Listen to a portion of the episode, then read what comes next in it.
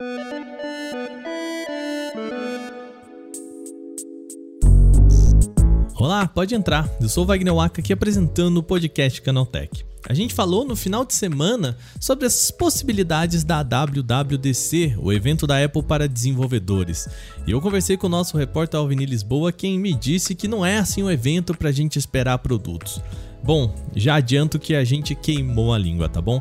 A empresa anunciou chip novo além de novos MacBooks. E o programa de hoje é um resumo do sentimento do evento, o que a Apple trouxe de novo e bom, algumas pataquadas que ela sempre, sempre acontece nesses eventos. No segundo bloco, vamos para uma notícia curiosa aqui no Brasil. A Tencent Games, o braço de games da gigante, pode abrir escritórios aqui no Brasil. Ela soma mais um movimento gigante de olho no nosso mercado. O que a empresa vê por aqui é assunto do nosso segundo bloco. Por fim, Elon Musk está novamente ameaçando desistir da compra do Twitter.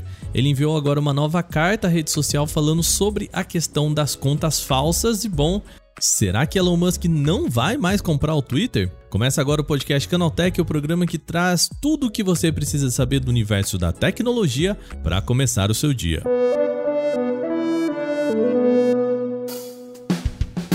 Olá, seja bem-vindo e bem-vinda ao podcast Canaltech, o programa que atualiza você das discussões mais relevantes do mundo da tecnologia. De terça a sábado, a partir das 7 horas da manhã, a gente tem os três acontecimentos tecnológicos aprofundados aí no seu ouvido.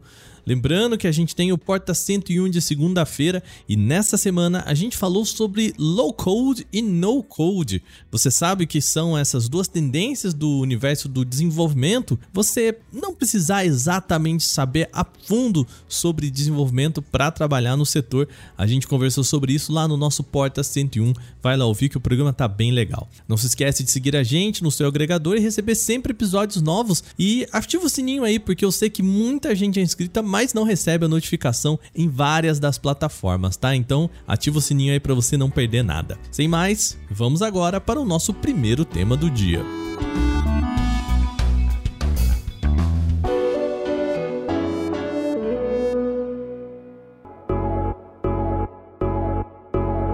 A nossa semana começou com um evento. A Apple apresentou o Worldwide Developers Conference, a WWDC. É um evento em que ela fala com desenvolvedores. Tanto que na conversa que eu tive com a Alvini Lisboa no sábado, a gente apostava que não teria nenhum produto novo nesta conferência. Infelizmente, a gente mordeu a língua e veio coisa grande. Mas vamos começar pelo começo, tá? A proposta da WWDC é apresentar os novos recursos de sistemas operacionais da Apple para desenvolvedores, ou seja, iOS, macOS, iPadOS, enfim. Mostrar o que eles podem fazer para criar novas propostas para os usuários. A companhia começou falando do iOS 16, o próximo grande sistema operacional dos iPhones. Grande parte das previsões que a gente fez lá com o Alveni no sábado se concretizaram, como o sistema de lembrete de remédios, melhoria em gerenciamento de saúde e sono. E tem uma novidade que pode mudar bastante o visual do iOS, que é o que eu sei que importa para muita gente aí. Na nova versão, as pessoas vão poder personalizar a tela de bloqueio do aparelho. Dá para mudar foto, fonte dos números dos relógios e agora adicionar widgets Sabe aqueles ícones maiores através do qual você pode, por exemplo, parar uma música ou acompanhar uma viagem do Uber? É disso que a gente está falando. Alveni também tinha adiantado a possibilidade de mudanças para as notificações e rolou, tá? A companhia veio com a seguinte ideia e apresentou desse jeito aqui.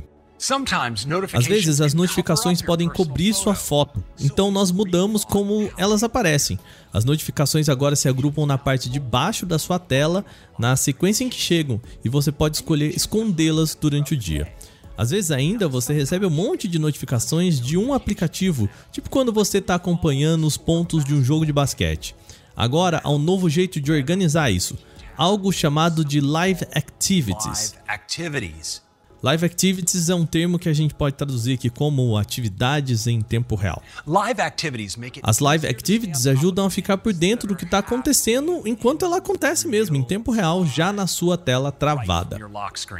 Outra novidade bem legal diz respeito ao que a gente havia comentado no podcast passado também sobre as funcionalidades para ajudar a focar no trabalho e, claro, desligar dele depois. Hoje é comum que as pessoas usem o mesmo smartphone para responder chamadas do trabalho e questões pessoais. A novidade é que o usuário vai ter a possibilidade de colocar diferentes telas para quando o aparelho está travado, ou seja, uma para o momento de trabalho, foco, que só mostra questões importantes, e outra para o descanso, só mostrando mensagens de amigos e o que a pessoa escolher no momento de lazer. A empresa explica desse jeito aqui, ó. Você pode ter uma tela para focar no trabalho durante o dia, com o widget mostrando as reuniões e a sua lista de afazeres. E só passando para o lado, você pode ter uma com foco no pessoal, com todas as notificações ativadas. Um ponto legal é que esse modo foco também vai poder ser usado em aplicativos, não só na tela bloqueada. Por exemplo, no aplicativo de e-mail, só mostra o que chega em uma lista específica que você decide durante o momento de trabalho e depois de lazer. O mesmo acontece, por exemplo, no aplicativo de mensagens. Quando você está trabalhando, só as mensagens importantes para o trabalho, depois que você sai dele, só as mensagens importantes para o momento de descanso. Muita coisa bacana vindo no iOS 16, mas vamos parar de falar dele e agora para os Macs. A Apple falou sobre o novo macOS, o sistema operacional dos seus laptops. Ele vai ser chamado de macOS Ventura. O novo sistema tem algumas mudanças visuais menores, mas isso eu vou deixar para você verificar lá no nosso site, tá? O link completo da cobertura tá aqui na descrição.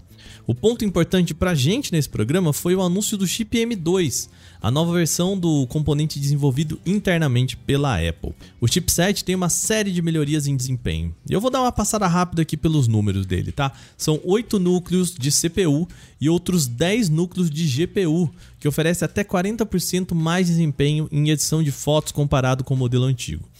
O ponto importante, contudo, é como a Apple dedicou bastante tempo para dizer que ele é bem, mas bem econômico. Ele precisa só de um quarto da energia em comparação com o M1 para fazer o mesmo. Isso não só abre espaço para mais potencial, como também garante mais tempo de bateria e menos aquecimento no colo. Esse é o motivo pelo qual a Apple escolheu o MacBook Air novo para apresentar o chip. A gigante ressaltou que o aparelho consegue ficar até 18 horas diretas rodando vídeo sem desligar, fora da tomada, claro. Vamos combinar? É bastante tempo de bateria, 18 horas rodando vídeo, imagina se estiver só fazendo as coisas do dia a dia. Junto disso, a companhia destacou e muito como o modelo é leve e fino. Olha como ela contou sobre ele. Esse desenho incrivelmente fino integra os componentes de uma forma tão eficiente que resulta em uma incrível redução de 20% do volume em comparação com o MacBook Air anterior. Ele tem apenas 11,3 milímetros de espessura ou meia polegada e pesa apenas 2,7 libras. Eu sei que você não faz ideia do que são 2,7 libras, já que só os Estados Unidos usam essa medida, mas eu converto aqui, tá bom? 2,7 libras equivalem a só 1 kg 200 gramas. É leve pra caramba. E um fun fact aqui para vocês. Eu tava fazendo essa conversão no aplicativo de calculadora da Microsoft e ele me informou que isso é o peso de quase 3 bolas de futebol. Fica aí a curiosidade para vocês. O chip M2 vai chegar também para uma nova versão do MacBook Pro apresentado no evento. Os dois aparelhos vão ser lançados no mês que vem lá nos Estados Unidos. Aqui no Brasil, a versão mais barata do MacBook Air com 256 GB em SSD parte de R$ 13.299. Já o MacBook Pro vai chegar por aqui partindo de R$ 14.000 499 reais, isso na versão de 256 GB também.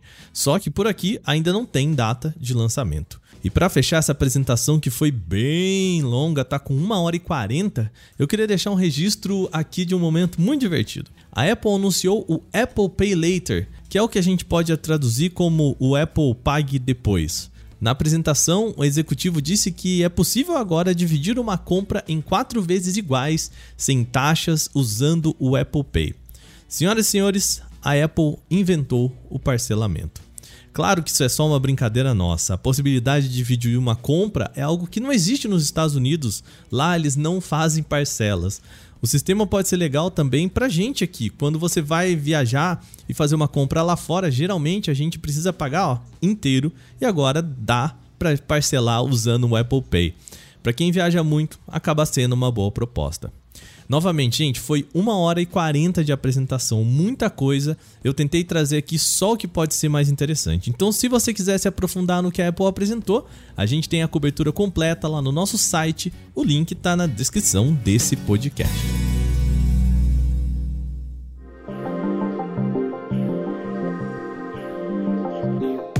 Segundo bloco de hoje, o tema volta a ser games. A Tencent, maior empresa de jogos do mundo, pode abrir escritórios aqui no Brasil. A nossa reportagem tentou contato com a empresa para verificar essa informação, mas ainda não obteve resposta. Essa notícia veio do site Neofeed, que disse ter conversado com fontes próximas às negociações.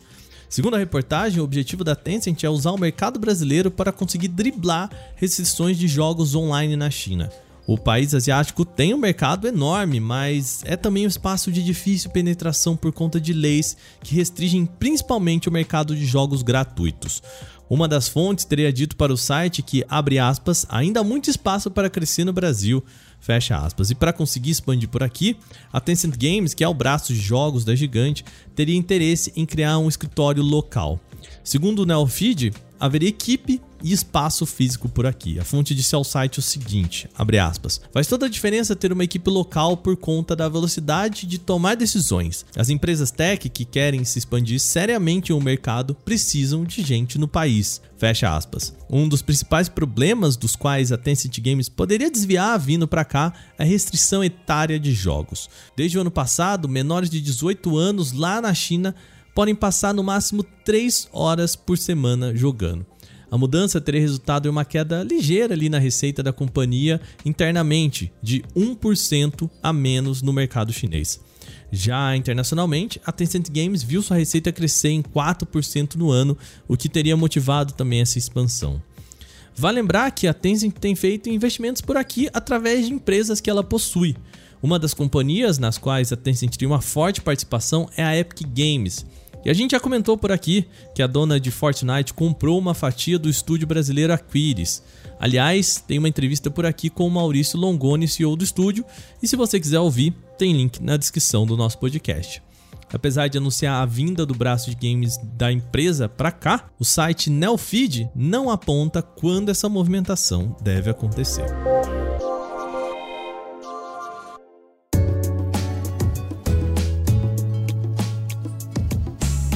Para fechar as notícias mais importantes do dia, vamos falar dele de novo, Elon Musk. O executivo escalou a dúvida sobre a negociação com o Twitter. Vamos voltar algumas casinhas aqui. Depois de anunciar a intenção da compra do Twitter, toda aquela novela que a gente cobriu por aqui, né, o anúncio de 44 bilhões de dólares, Elon Musk disse que só poderia fechar o acordo quando tivesse a prova de que menos de 5% das contas são spam, fakes ou duplicadas.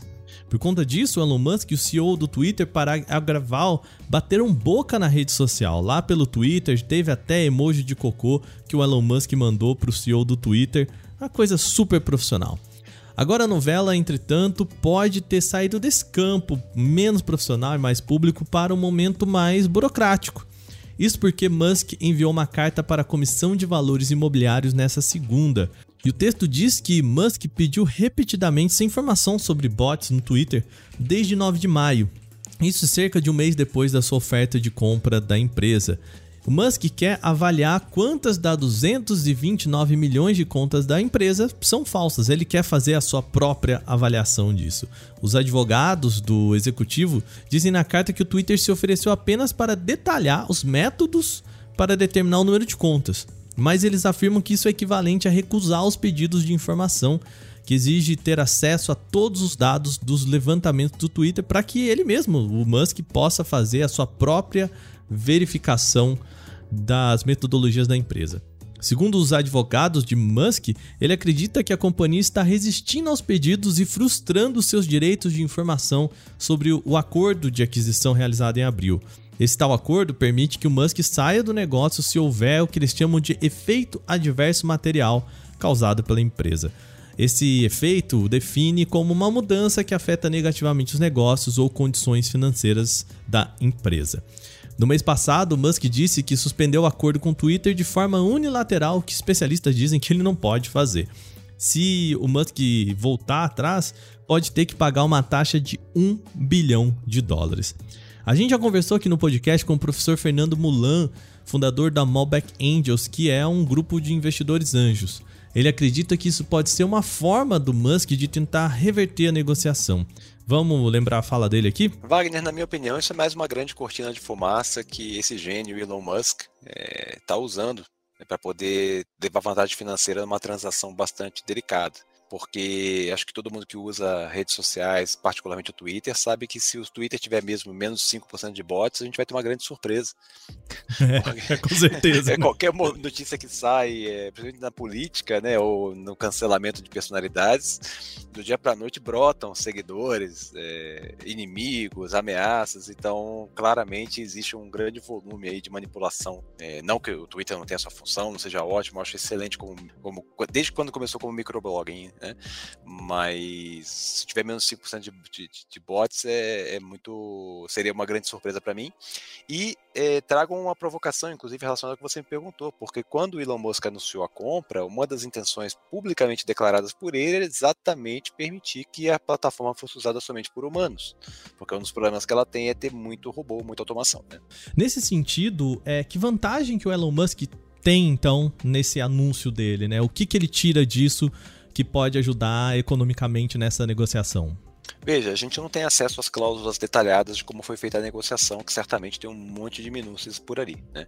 É, estima-se insinua-se que tem cláusulas de rescisão no valor de um bilhão de dólares, que seria 1% da transação, mais ou menos, um pouco mais do que isso, que não é muito grande.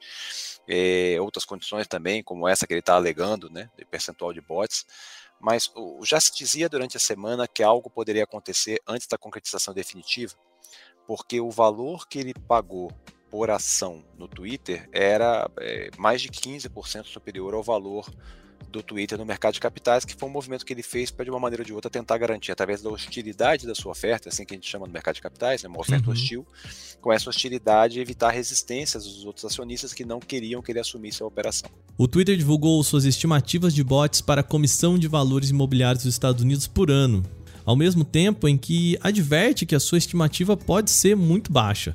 A nossa reportagem entrou em contato com o Twitter, que disse o seguinte sobre o caso. Abre aspas, o Twitter tem e continuará compartilhando informações cooperativamente com Musk para consumar a transação de acordo com os termos de acordo da fusão.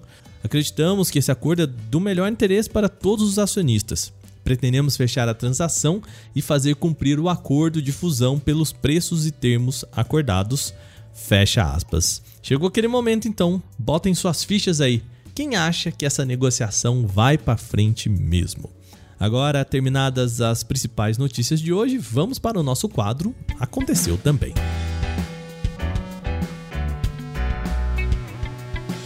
O Aconteceu Também é o quadro em que a gente fala das notícias também relevantes, mas que não geram uma discussão maior. O Moto G42 pode ter vazado antes do seu lançamento. Publicado pelo site Gispo, o vazamento mostra o Moto G42 na cor azul com acabamento brilhante e reflexivo na tampa traseira. As laterais também devem ter um tom azul escuro, com botões na lateral direita. A imagem afirma que o smartphone deve ter sensor biométrico integrado ao botão lateral de energia para fácil desbloqueio e autenticação. O Moto G42 já teve parte de suas especificações técnicas vazadas e ele é esperado com tela OLED de 6,4 polegadas em Full HD e câmera frontal de 13 megapixels. O smartphone deve ser equipado com o Snapdragon 680 4G, acompanhado de 4 GB de memória RAM e até 128 de armazenamento interno.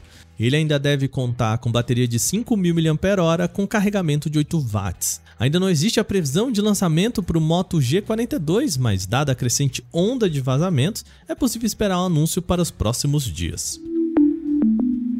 Depois de ter lançado, olha lá, o Redmi K50, K50 Pro e K50 Game Edition, agora a Xiaomi pode aumentar a linha com o K50 Ultra. Novas informações foram divulgadas pelo site Digital Chat Station e indicam que o novo dispositivo deve contar com uma câmera principal de 50 megapixels.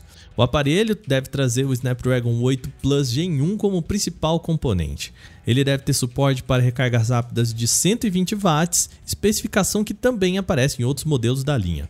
No mais, o K50 Ultra deve ter uma versão melhorada do K50 Pro, Portanto, é esperado que ele traga pelo menos 12 GB de memória RAM e 512 de armazenamento interno. A tela pode manter o suporte para altas taxas de atualização, assim como dimensões próximas a 6,6 polegadas. Ainda não foi divulgada uma data específica para o lançamento do Redmi K50 Ultra, mas é possível que o aparelho apareça em algum momento das próximas semanas.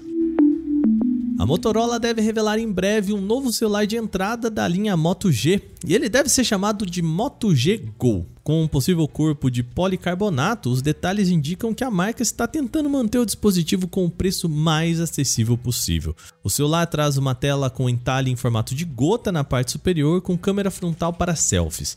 Tanto na área superior quanto na parte inferior, as molduras são um pouco mais grossas do que outros aparelhos da marca. Na parte traseira, o Moto G Go tem um módulo retangular com as duas câmeras e o flash de LED na vertical. Como outros aparelhos da empresa, o sensor de impressão digital fica ali no logotipo na parte de trás. Embora não tenha sido revelado o possível processador, é esperado que o aparelho seja básico, então ofereça 2 GB de memória RAM. Até o momento, a Motorola não indicou a suposta janela de lançamento para o Moto G Go. Contudo, o modelo deve ser lançado nas próximas semanas em determinados mercados internacionais e não há previsão para estreia no Brasil. O Brasil aparece entre os oito países mais atingidos pelo SMS Factory, um vírus para o sistema operacional Android que inscreve usuários sem autorização em assinaturas indesejadas de serviço. Mais de 165 mil pessoas teriam sido vítimas da prática, que gera custos adicionais nas contas telefônicas sem autorização dos responsáveis, e os ganhos vão diretamente para os bolsos dos criminosos. Essa praga foi assunto de um alerta da empresa de segurança Vast, que afirma que o número de atingidos pode ser ainda maior, tá? Esse total de 165 mil se refere apenas ao que foi detectado entre os usuários da solução de processão da Vast. A Rússia parece ser o maior alvo, além do Brasil, também aparece em países como Argentina, Turquia e Ucrânia, com ampla disseminação global desde maio do ano passado. O SMS Factory faz vítimas por meio de diferentes vias, como notificações push e pop-ups promocionais fraudulentos em sites suspeitos ou anúncios que prometem acessar a páginas de conteúdo e que forneçam trapaças em jogos populares. Uma vez baixado, o vírus envia mensagens de texto que realizam cadastro em serviços internacionais que não entregam nenhum conteúdo, mas geram cobranças em créditos ou na conta. Também há chamadas que possuem o mesmo propósito, aqui, claro, maior chance de detecção pela vítima. Uma vez instalada, a praga permanece oculta, funcionando no segundo plano e removendo seu ícone na lista de aplicativos como forma de dificultar a remoção. Ao mesmo tempo, uma tela de carregamento falso é exibida com erro, de forma que o usuário acredite que algo deu errado e ignore o problema, enquanto o SMS Factory permanece trabalhando por trás das cortinas, realizando a inscrição em serviços e outras atividades. Casos da Covid-19 estão em altas no estado de São Paulo, isso há pelo menos duas semanas. Diante do aumento das infecções do coronavírus, o Comitê de Medidas de Vigilância em Saúde já voltou a recomendar o uso de máscaras em locais fechados. Agora, hospitais da rede privada alertam sobre o aumento de casos, o que aponta para a chegada de uma nova onda. Para evitar a sobrecarga em atendimento com altas de casos de Covid, o HCOR recomenda que apenas pacientes com dificuldade para respirar ou com piora do quadro após o quarto dia de sintomas busquem por atendimento no pronto-socorro. Além de São Paulo, alta de casos pode ser observada em várias partes do Brasil. Segundo o Conselho Nacional de Secretários de Saúde, o CONAS, a média móvel de novas infecções é de 29,3 mil. No dia 20 de maio, eram contabilizados 13,9 mil novos casos por dia. Nas últimas duas semanas, é possível observar um aumento maior que 100%. Vale lembrar que a partir dessa segunda-feira, cidades brasileiras começam a aplicar a quarta dose da vacina contra a Covid-19 em pessoas com mais de 50 anos sem comorbidades. Além disso, podem se beneficiar da segunda dose de reforço profissionais da saúde com mais de 18 anos.